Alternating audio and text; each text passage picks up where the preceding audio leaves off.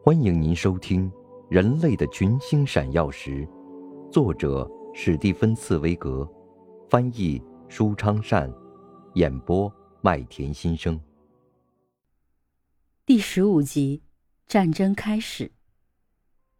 准备发动战争的强权统治者们，在他们准备工作还没有完全就绪以前，总是竭力散布和平论调。穆罕默德二世也是如此。他在自己的加冕典礼时接见了君士坦丁堡十三世皇帝的使团，向他们说尽了最友好和最使人宽心的话。他郑重其事地在真主及其在世的先知穆罕默德教祖、天使们和古兰经面前公开发誓，他要最忠实地信守和拜占庭皇帝签订的一切条约。与此同时，这个诡计多端的家伙又与匈牙利人和塞尔维亚人达成了一项为期三年的双边中立协定。他要在这三年时间不受干扰地攻下拜占庭。穆罕默德二世要在信誓旦旦地做出足够的和平许诺以后，才会背信弃义挑起战争。直到此时此刻。博斯普鲁斯海峡只有亚洲一岸是属于土耳其人奥斯曼帝国，所以拜占庭的船只仍能畅通无阻地穿过海峡，驶进黑海，前往自己的粮仓。现在穆罕默德二世要切断这条通道，因此他也不管有理没理，便下令在海峡的欧洲一岸，靠近卢米里西萨尔的地方。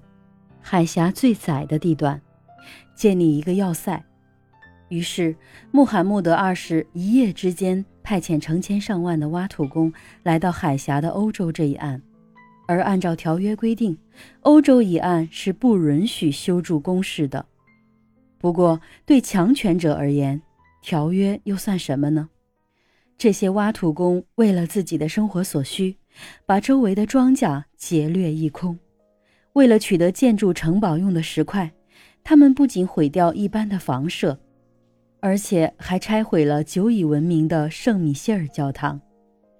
穆罕默德二世苏丹亲自指挥修建工程，昼夜不停的施工，而拜占庭却不得不无奈的眼睁睁地看着他们违背公理和条约，切断拜占庭通向黑海的这条自由通道。那些想要通过黑海，迄今还是公海的拜占庭船只，已经在和平之中首次遭到了炮击。在这第一次险要武力成功之后不久，穆罕默德二世也就不需要任何伪装了。一四五二年八月，他将自己手下的全体文武官员召集在了一起，向他们公开宣布自己要进攻和占领拜占庭的意图。随着这一宣告，野蛮行动不久就开始了。传令官被派往土耳其人奥斯曼帝国境内的四面八方，去征召能进行战斗的人。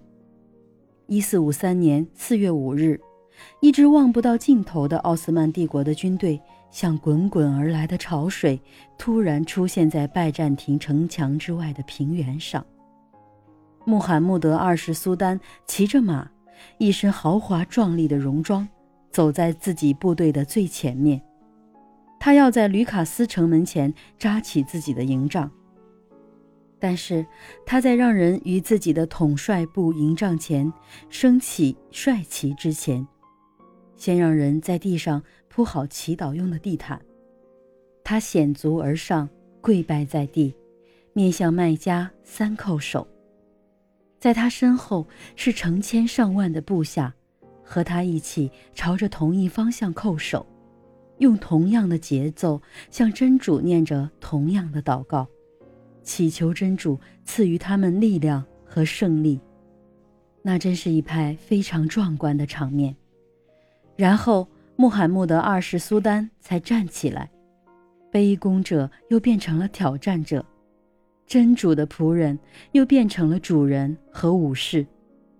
此刻，他的那些传令兵即传谕的差役，急急忙忙走遍整个营地，敲着鼓，吹着军号，反复宣告：围攻拜占庭的战斗已经开始。